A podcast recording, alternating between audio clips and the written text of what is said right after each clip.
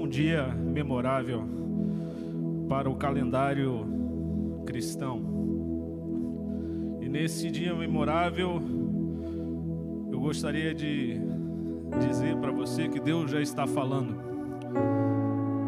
A pastora Klaus ministrou aqui e algumas coisas que ela disse, eu vou voltar a dizer. Mas eu queria dizer que o tema da mensagem é não ter mais. Ela falou que não pode dizer para a gente não temer, mas aquilo que Deus colocou no meu coração para falar para você nesta manhã é não ter mais. Não ter mais. E onde nós iremos compartilhar da palavra está lá em Mateus capítulo 14. Nós iremos ler do versículo 22 ao 33, cujo tema da mensagem é não ter mais. Quero agradecer aqui a Leide, que ela mandou alguns artigos científicos de psicologia, é, falando sobre o tema medo. E quero honrar sua vida, Leide, aonde você estiver, que Deus te abençoe. O interessante é que toda a direção da palavra de Deus nos traz ensinos. E nessa manhã eu gostaria de compartilhar aquilo que Deus tem falado ao meu coração, ao meu espírito, já há alguns dias. Agradeço ao Denis, meu tangedor. Deus tem um grande direcionamento para a sua vida, Denis. Adenilson. Eu creio nisso. Eu já falei aquilo que Deus ministrou ao meu coração quando eu estava buscando ao Senhor. E Deus deu uma palavra específica para o Adenilson, o Denis, que em breve eu creio se cumprirá. Eu queria começar fazendo uma pergunta com você nesta manhã. Que nós começamos o ano de 2020 numa projeção nós estávamos direcionados a um foco, a um objetivo em 2020. Só que eu queria perguntar com você, a você nesta manhã, como terminará o seu 2020? Como é que vai terminar o seu ano? Você já parou para pensar nisso? Em meio a tantas coisas que nós estamos passando nos últimos tempos, coisas inéditas. Como você terminará o ano de 2020? Nós estamos no meio, na metade do ano. E seguindo essa direção que Deus colocou no coração do bispo Gerson, falando sobre uma série de mensagens a respeito das prisões da vida, rompendo com as prisões da vida, nós iremos falar nesta manhã sobre uma prisão em uma relação de fé e ciência sobre o medo, sobre o temor. E olha só o que está descrito em Mateus 14, 22 a 33. Abra sua Bíblia, você que está em casa, compartilhe essa mensagem é, esteja acompanhando, não se desligue daquilo que Deus irá falar nesta manhã. Eu creio que Deus falará com você poderosamente.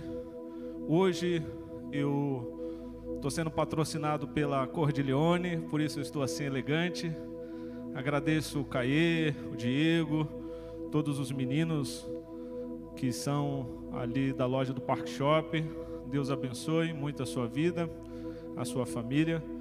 Agradeço também a Deus porque eu comecei com na terça-feira a imunidade baixou muito e acabou que Deus me deu e tem me dado saúde.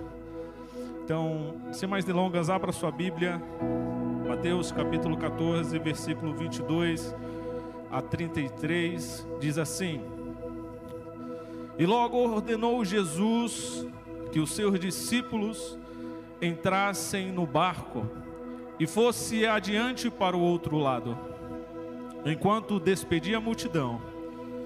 E despedida a multidão, subiu ao monte para orar, à parte.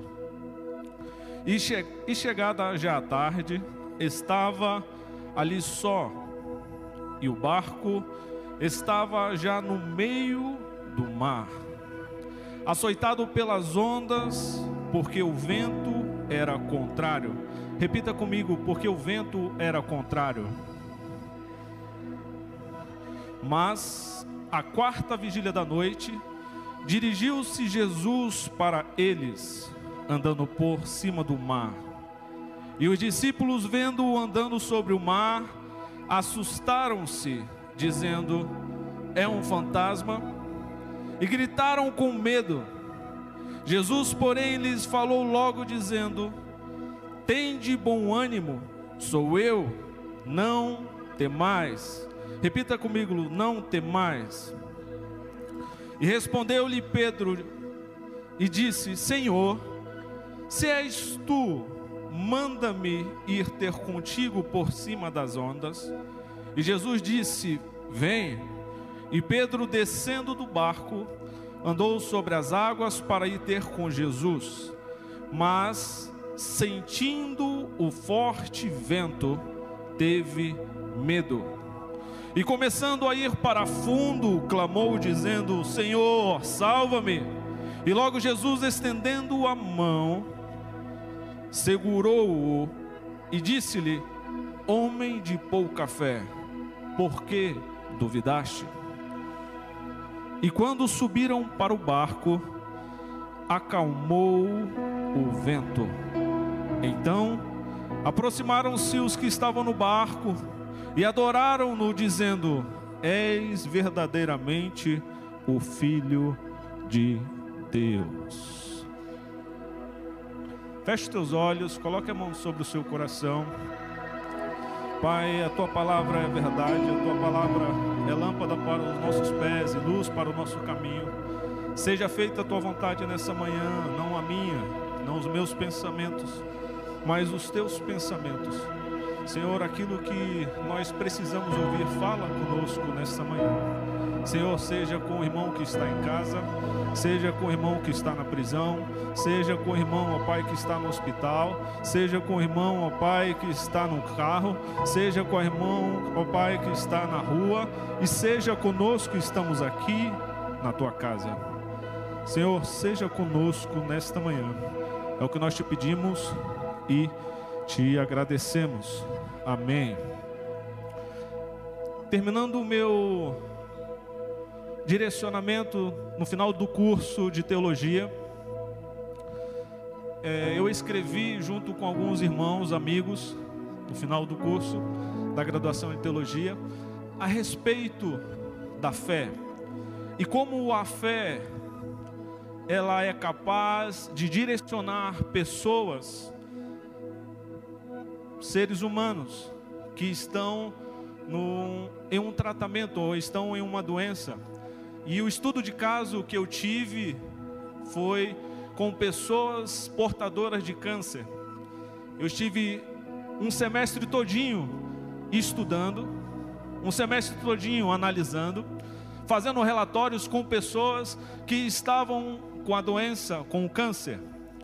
E o quão e como a fé e como a fé foi capaz de direcionar a vida dessas pessoas para a erradicação da doença. Isso é comprovado cientificamente. A fé é capaz de direcionar uma doença e erradicá-la de forma completa. Quantos creem nisso? Amém? Nós estamos em meio a uma tempestade. Alguns com iates, alguns com barcos, alguns com lanchas, alguns estão subindo na prancha, não importa a sua condição social, não importa o seu gênero, nós estamos vivendo uma tempestade. Essa certa analogia me faz ver também como eu gosto de automobilismo, eu gosto de velocidade. É mesmo é meio que nós estivéssemos em uma corrida E determinado momento dessa corrida acontece um acidente. E nesse acidente entra dentro da corrida o safety car. O safety car ele alinha cada carro, ele alinha o processo para que todos respeitem a dianteira, respeitem a pessoa que está à frente, mas colocam todos numa mesma fase. Eu queria dizer para você que o safety car, ele daqui a pouco ele vai sair e você vai direcionar o seu foco à linha de chegada. Eu quero dizer para você que a tempestade, mesmo a gente estando em barcos, em situações diferentes, a tempestade ela vai se acabar. A tempestade ela tem um começo, a tempestade ela tem um meio, mas a tempestade ela também tem um final. Amém? Olha o que diz e o que eu aprendo. Alguns princípios nesse cenário. Jesus, ele está descendo de um grande evento. Ele está com a multidão e ele direciona no versículo 22 aos seus discípulos. O primeiro princípio, o primeiro ponto da mensagem, ele direciona aos seus discípulos uma ordem. Ele diz: E logo ordenou Jesus que seus discípulos entrassem no barco e fossem andando para outra banda.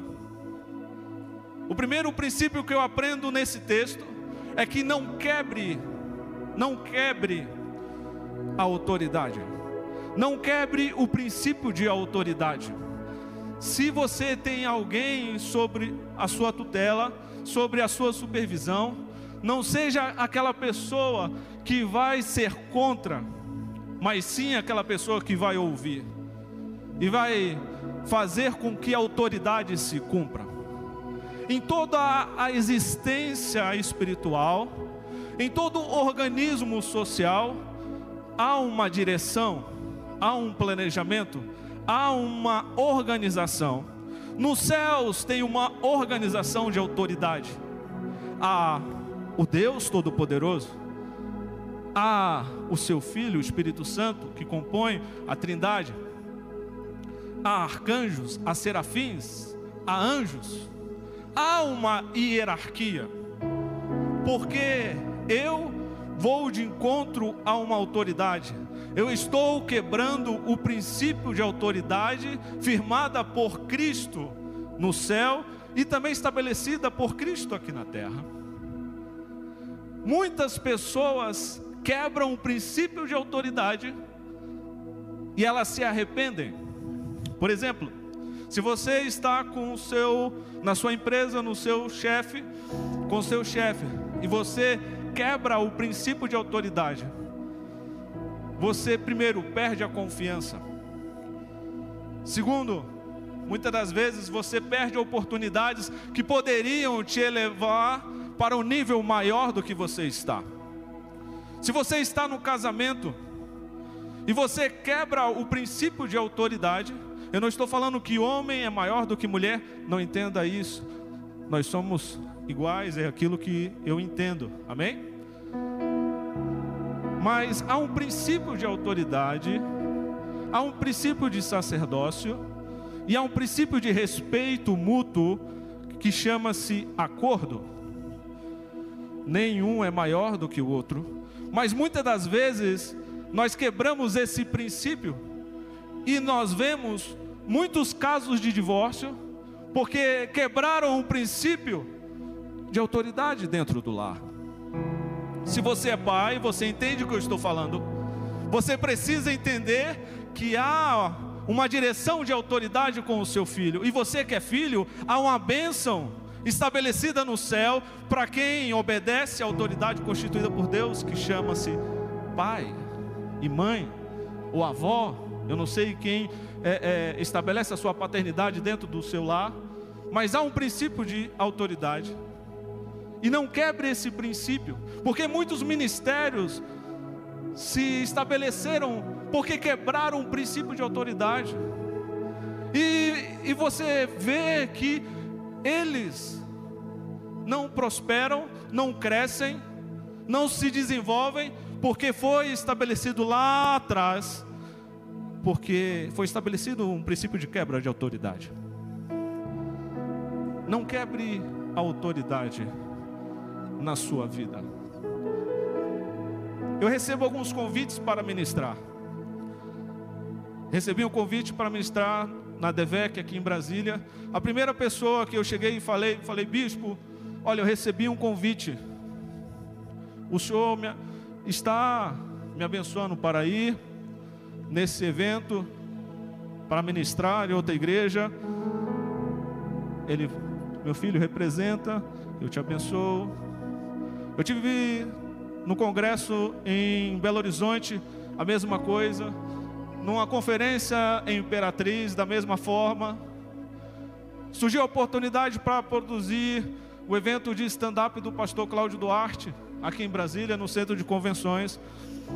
E antes, eu falei assim: Senhor, eu sei que o Senhor tem me direcionado para algo maior do que eu sou, mas deixa eu falar com o meu pastor. Eu falei, bispo, o Senhor me abençoa para produzir esse evento. Há uma bênção em cima da autoridade. Eu não estou falando para você ser capacho de ninguém, não é nada disso, irmão. Eu não estou falando para você ser puxa-saco de ninguém, não é nada disso. Eu estou falando só para você honrar as autoridades que estão acima de você. Se é na sua família, honre as autoridades na sua família. Se é na sua empresa, honre o seu chefe.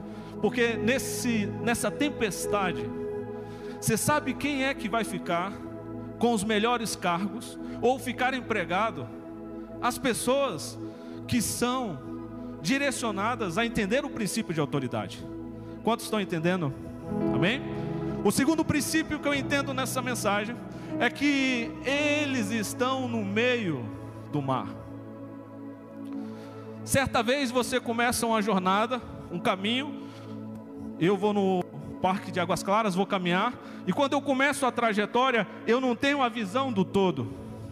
Mas quando eu estou no meio, eu começo a visualizar o parque, eu começo a visualizar os horizontes, eu começo a visualizar aquilo que está à minha frente e olho para trás e vejo o que se passou. Quando eu estou no final, eu consigo visualizar toda a trajetória que eu tive. Quando eles estão no meio, a tempestade não tinha começado. E é assim a nossa vida. Talvez você chegou aqui e não teve nenhuma dificuldade. Talvez você chegou aqui e teve dificuldade. Mas eu quero te dizer que você está no meio. Ainda não finalizou a sua etapa. Ainda não finalizou a sua jornada. Ainda não finalizou o seu caminho. Você está no meio. Muitas vezes você está no meio do casamento e está vendo uma tempestade. Calma, não se desespere. Você está no meio, no meio da crise. Você tem a visibilidade de retroceder ou a visibilidade de avançar. Eu vou repetir: no meio da crise você tem a visibilidade de retroceder ou a visibilidade de avançar. Quando você está estudando para o concurso público e as coisas não vêm, e a, e, a, e, a, e a, a sua hora não chegou, e o seu nome não diz lá aprovado, o que, que você vai fazer? Você vai retroceder ou você vai avançar?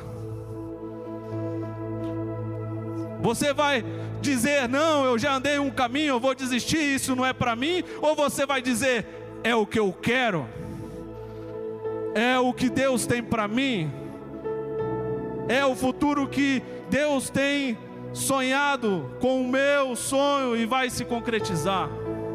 Ah, pastor, você não sabe da minha vida, eu já recebi muitos nãos. Irmão, você está no meio. Você está no meio a tempestade vai acabar e você chegará do outro lado. Aleluia! A terceira coisa que eu aprendo nesse texto é depois de estar no meio, é que o medo é contagioso. Da mesma forma que o medo é contagioso ou contagiosa, a situação de temor, de caos, de angústia, é contagiosa a situação de angústia. O encorajamento também é contagioso. Preste atenção no versículo. E os discípulos vendo, pode colocar no quadro, 30 e, perdão, 26. E os discípulos vendo caminhar sobre o mar, assustaram. Assustaram. Já imaginou você no meio do mar, aparece alguém, gente que é meio escurinho fica branco na hora, e gente que é branco fica vermelho na hora. Eu falo que eu, eu fico branco quando algo acontece. Já imaginou você no meio do mar, do nada, tá vindo uma tempestade, e você vê alguém caminhando, aí um começa a falar: Olha, tá vindo alguém lá.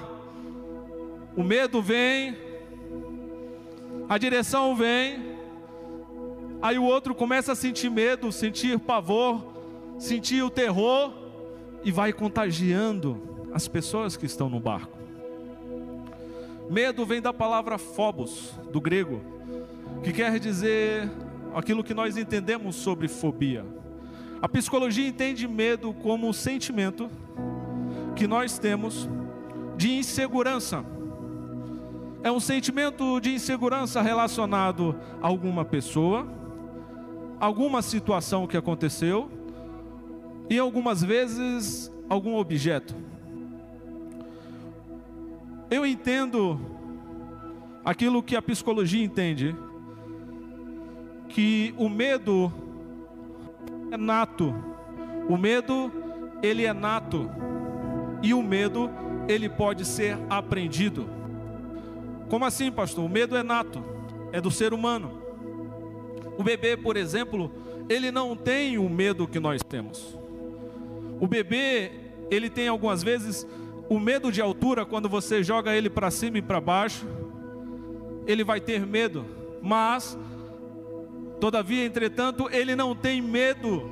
Se você colocar ele do lado de um cachorro, se você colocar ele do lado de uma serpente, ele vai brincar com o cachorro, ele vai brincar com a serpente e está tudo bem.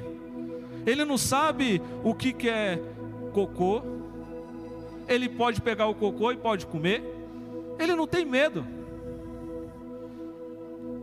Meu irmão, muitas vezes, eu não vou falar aqui o nome dele, mas ele já comeu cocô. Ele sofre de um medo de altura, eu não vou falar quem é, mas ele sofre de um, um medo de altura tremenda. Não consegue entrar numa aeronave sem tomar um calmante. Medo aprendido ou medo nato. A criança não tem a percepção do medo que nós temos. O medo é pessoal. Cada um ele tem uma direção. O medo em cada um tem uma direção. Ele pode ser indiferente um ao outro. E normalmente o medo aprendido, ele vem por causa da hereditariedade. O seu pai tem medo, o seu avô tem medo e você tem medo. Está entendendo? O medo aprendido por causa de alguma situação. Freud, um dos pais, dizendo uns pais da psicanálise, entende o medo como angústia. O medo é um sentimento de angústia na vida da pessoa. E ele começou a entender isso a buscar entender esse sentimento da sua origem e aquilo que, daquilo que resulta dentro do ser humano. Há princípios da psicanálise para entender isso, entender a sua origem da angústia. O medo, ele, sem ser tratado, ele pode causar pânico ele pode causar paralisia, ele pode causar imobilidade. E é isso que eu quero direcionar para você.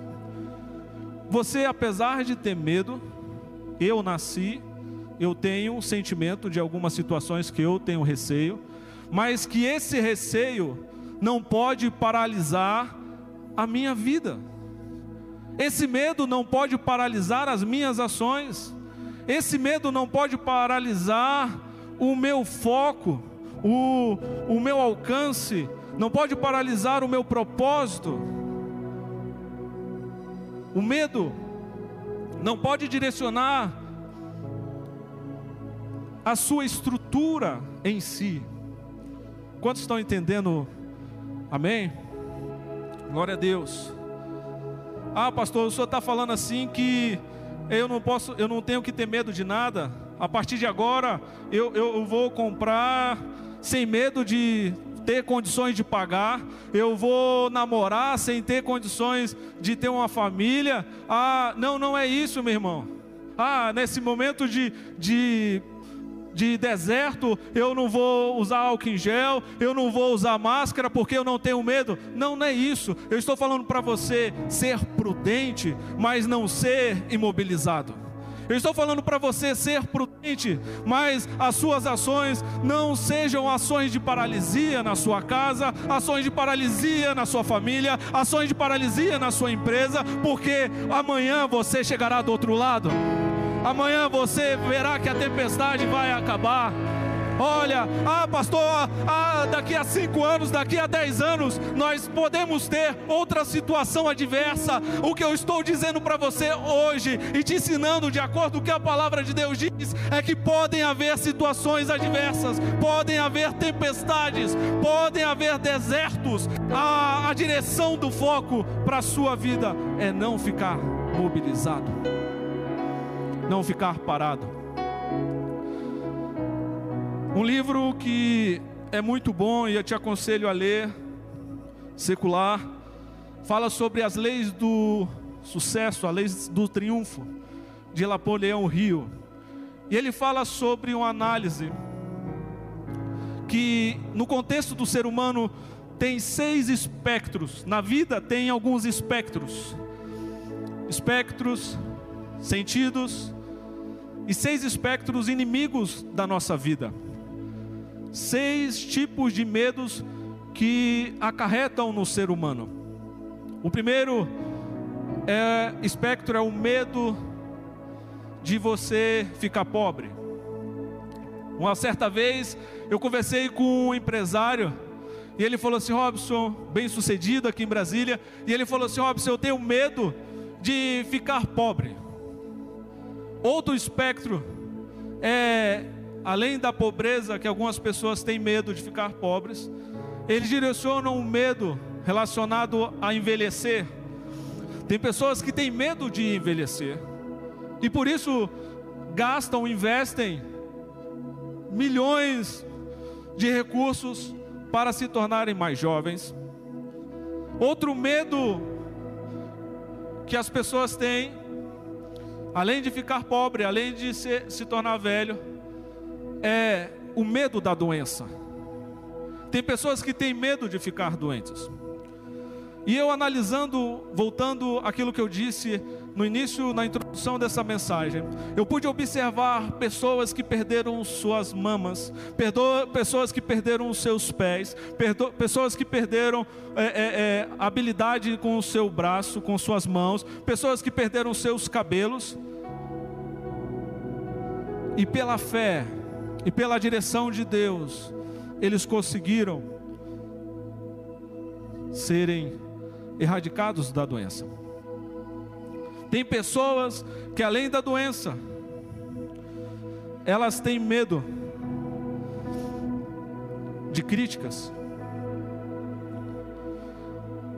A pessoa não pode assumir um cargo, a pessoa não pode assumir uma função, a pessoa não pode assumir um relacionamento que tem medo de críticas, medo de alguém te criticar. Ah, você está gordo, você está magro, você está alto, você está baixo, você está velho, você está novo. Medo de críticas. Outro espectro é o medo de perder alguém ou perder o amor de alguém. Tem pessoas que, por medo de perder a pessoa, elas se submetem em relacionamentos doentios, elas se submetem em relacionamentos destrutivos, porque ela tem medo de perder uma pessoa e acha que essa pessoa ela dará condições dela ser feliz. Medo. Algumas pessoas têm medo da morte. Você pode falar sobre tudo, mas olha, falar sobre a morte é algo terrível. Porque você está em vida. Você vai falar sobre morte? Por quê, Pastor Robinho? Eu estou falando de um cenário de espectros de vida relacionado a vários tipos de pessoas. Medo da morte. Algumas pessoas, elas têm medo do diabo. Eu não passo na frente do cemitério porque eu tenho medo. Certa vez, se você começar a ver filme de terror, filme de terror, vai aquela musiquinha, por favor, ô, ô, Denis. Aí o pessoal tá.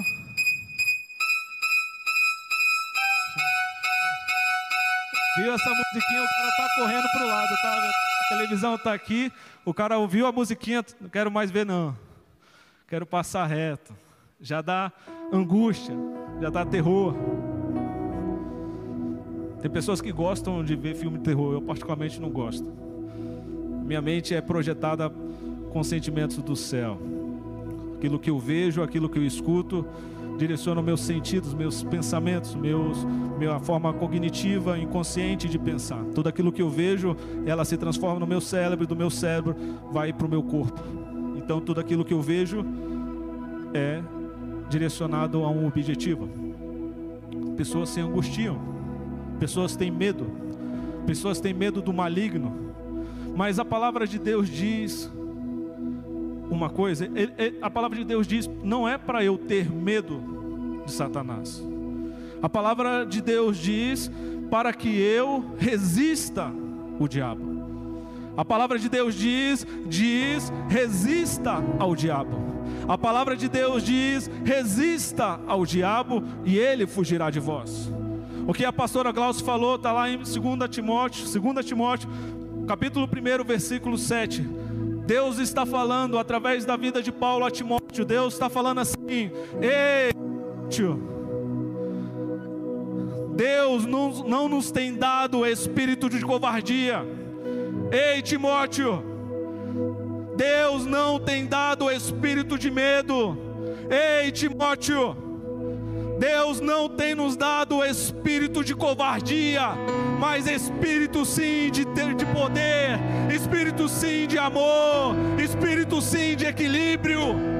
Poder, amor e equilíbrio, é isso que Deus tem dado a você, é isso que Deus tem dado à sua família, é isso que Deus tem dado a mim nesta manhã.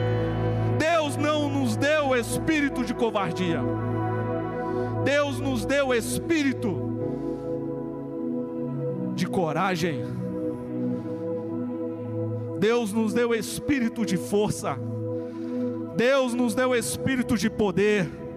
Deus nos deu espírito de amor. Nesse momento, quantas cestas nós temos arrecadado para compartilhar?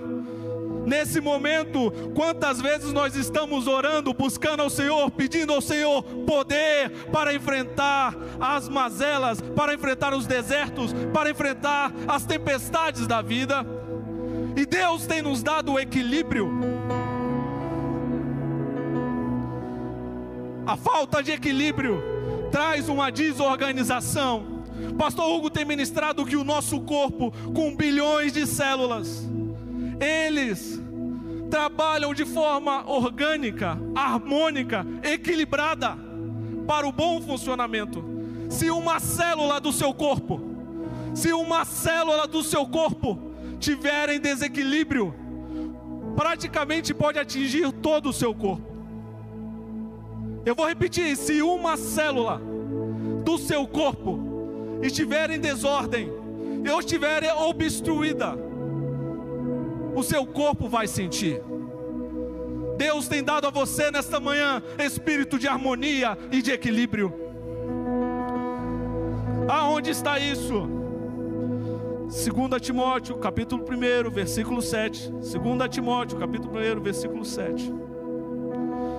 O quarto ponto da mensagem, o que eu aprendo. Eu queria que eu colocasse no, no, no telão.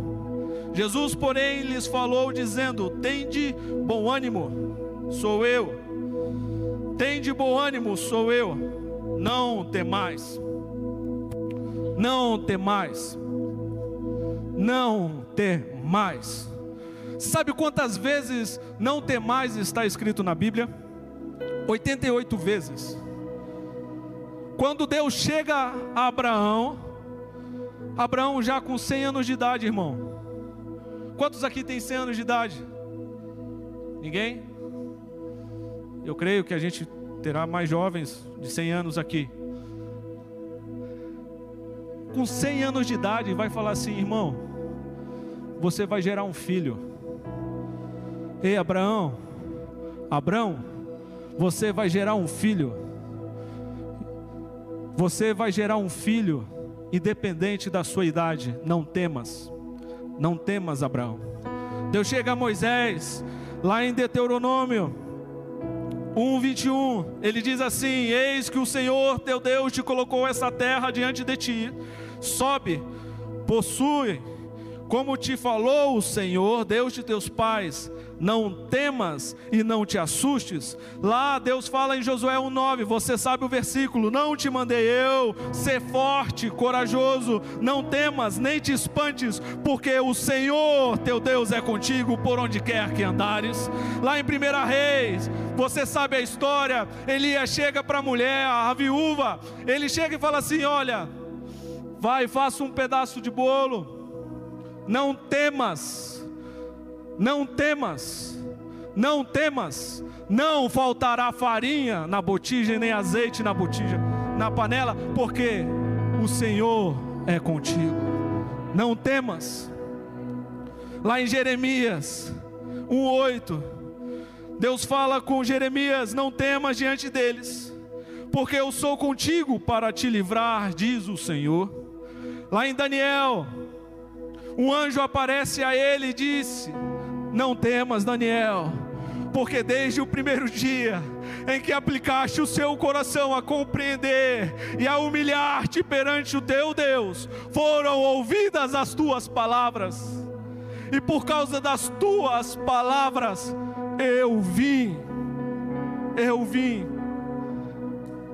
por causa da tua oração por causa do desejo do teu coração, aquilo que você colocou no coração, Daniel, de não se corromper com os reis da Babilônia, de não é, é, se aproximar, de não ter idolatria com os outros povos. Eu ouvi a sua oração e eu vim para te ajudar. Não temas. Em Mateus 1:20, o anjo aparece a um homem chamado José. E esse homem queria repudiar Maria. O anjo aparece a José e fala: José, não temas, porque desse menino que será gerado, esse menino será capaz de pisar a cabeça da serpente. José, não temas. José, não temas. Lá João está na ilha de Patmos. E ele descreve em Apocalipse 2:18 uma visão revelada por Deus. Em Apocalipse 2:18 ele diz assim: Não temas as coisas que têm de sofrer. Eis que o diabo está para lançar em prisão alguns dentre vós, para ser dispostos à prova e tereis tribulação de dez dias. Ser fiel até a morte, e dar-te-ei a coroa da vida. Não temas, ser fiel até a morte, e dar-te-ei a coroa da vida. O que eu aprendo nessa mensagem é que de Gênesis a Apocalipse, Deus está falando: não tenha medo É de Gênesis a Apocalipse, Deus está falando, eu estou contigo. É de Gênesis até Apocalipse, Deus está falando, não temas. Não existe nenhum herói da Bíblia, não existe nenhum personagem direcionado por Deus. Aí Deus falou assim: Ô oh, meu filho, tenha medo. Ô oh, meu filho, tenha angústia. Não, Deus está falando assim: não temas. Ser forte, ser corajoso. Eu estarei contigo. Eu estarei com você. Eu estarei com você. Aleluia. Glória a Deus. Ser forte. Aleluia. Aleluia. Ser forte. O quinto ponto, seja visionário, ouse. A Bíblia fala que a tempestade, o vento contrário não tinha cessado.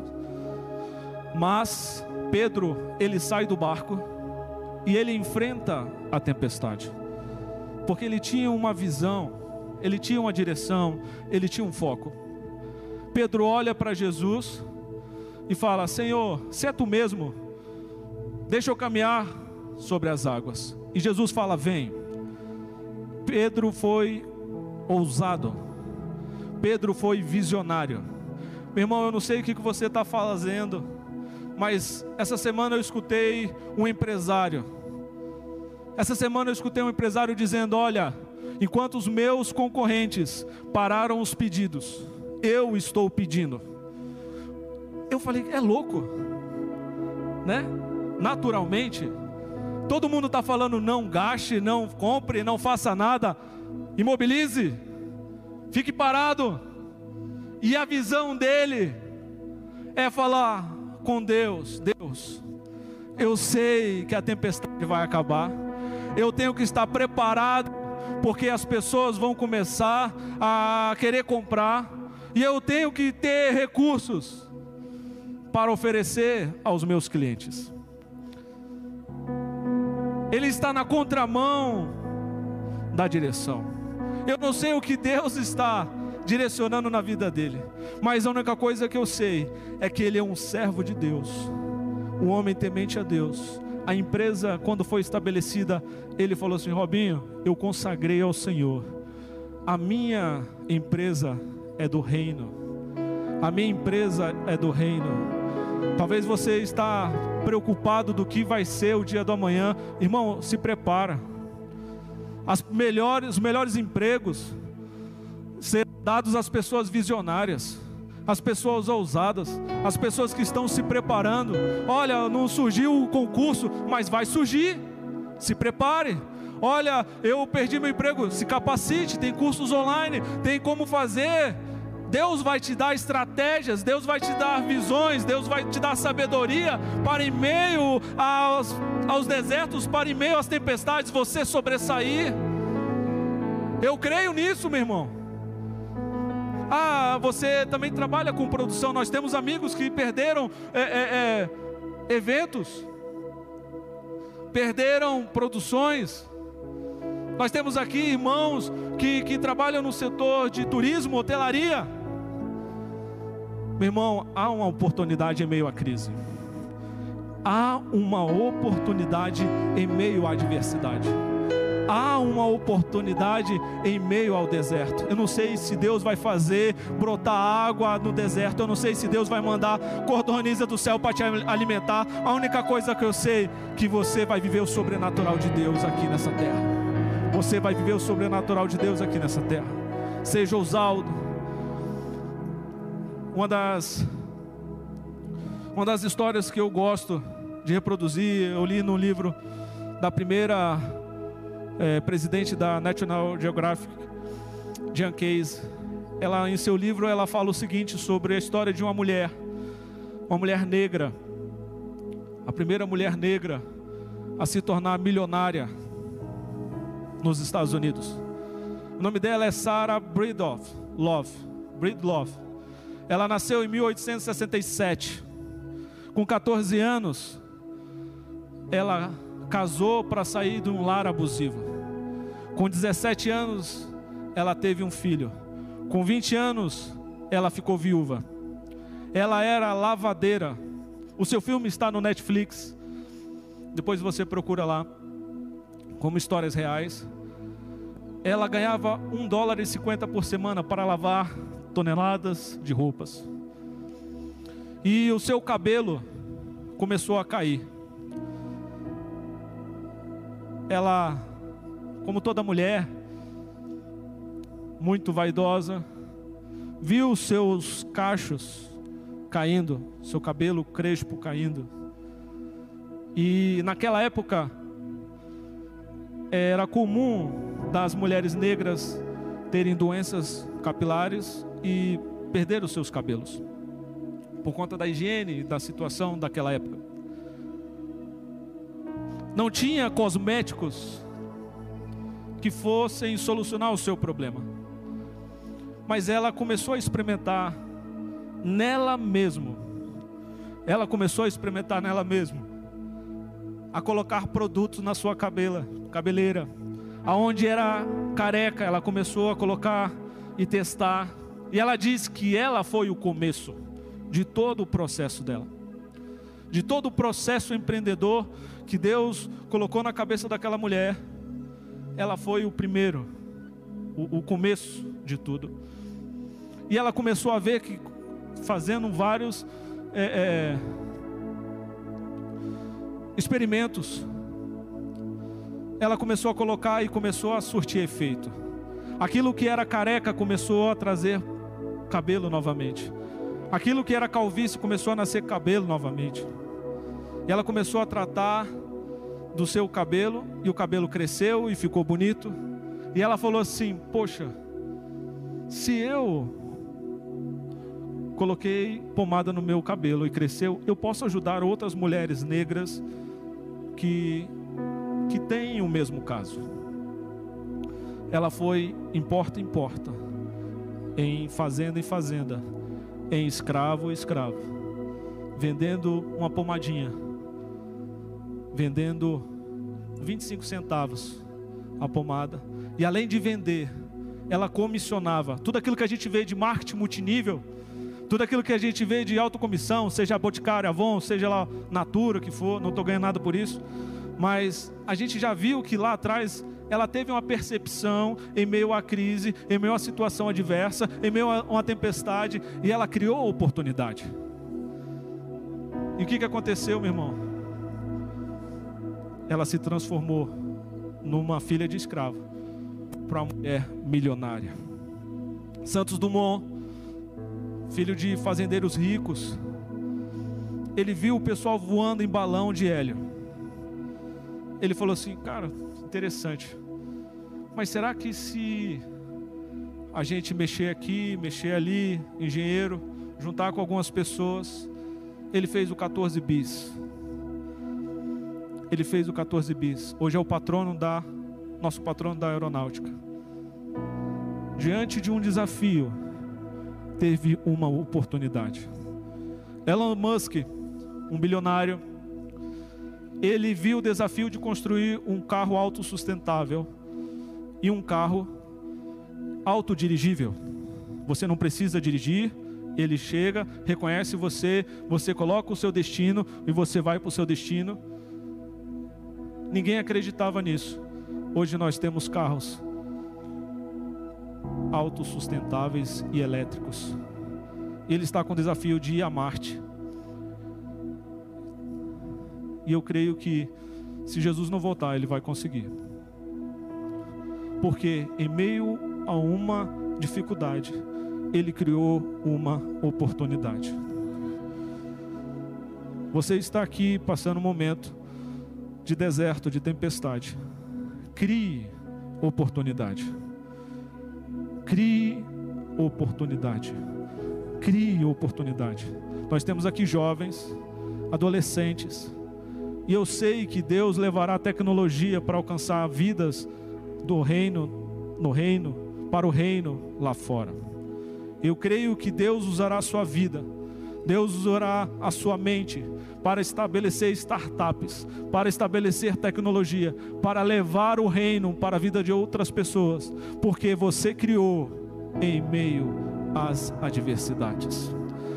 O último ponto e fecho essa mensagem Não perca o foco. Não perca a direção. Segure na mão de Jesus.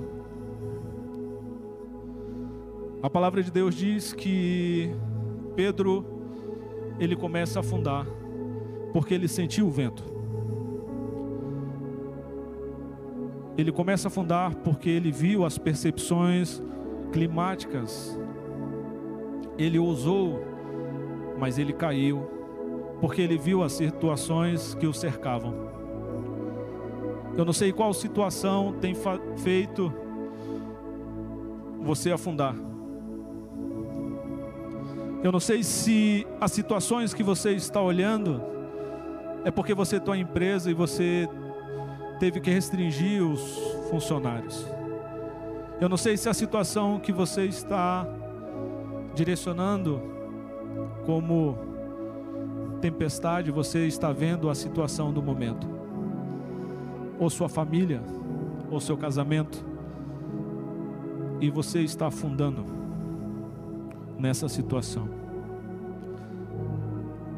Deus me trouxe essa palavra para direcionar para você nesta manhã.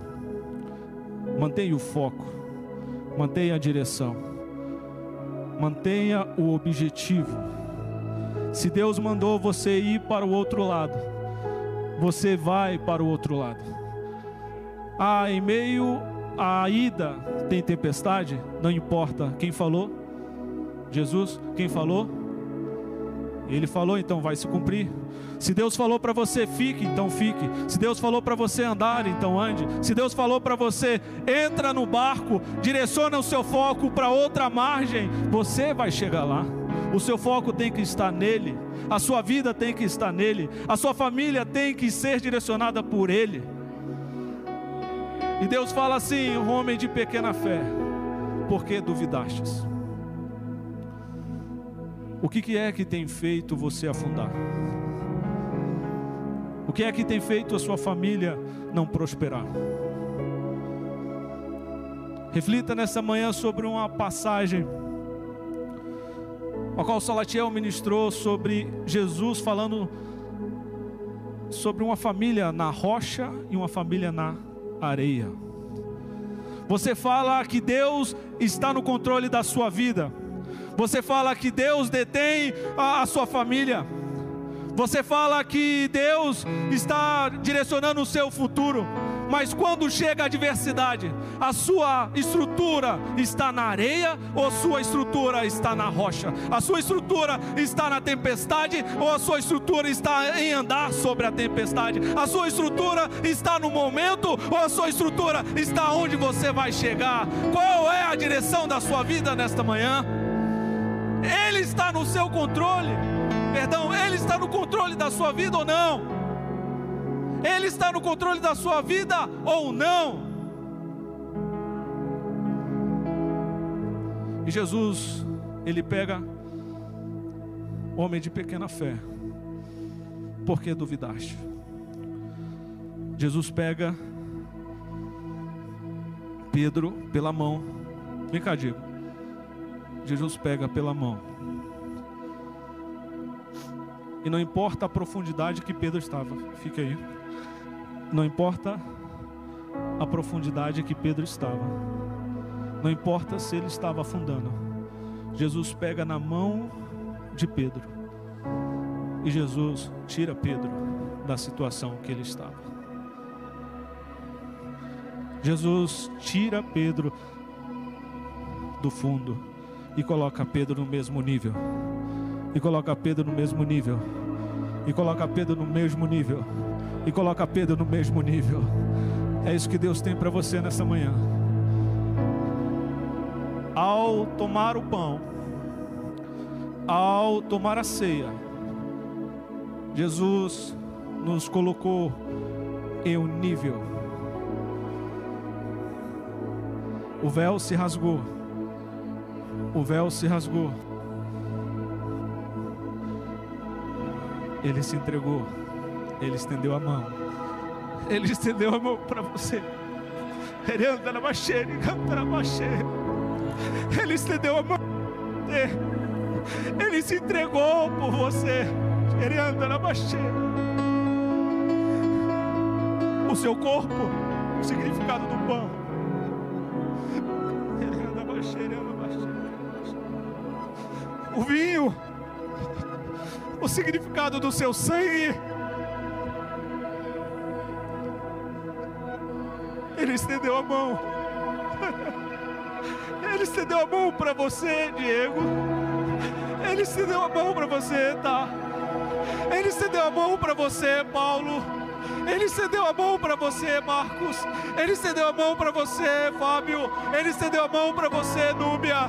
Jesus estendeu a mão para você. Fique em pé neste momento. Aleluia.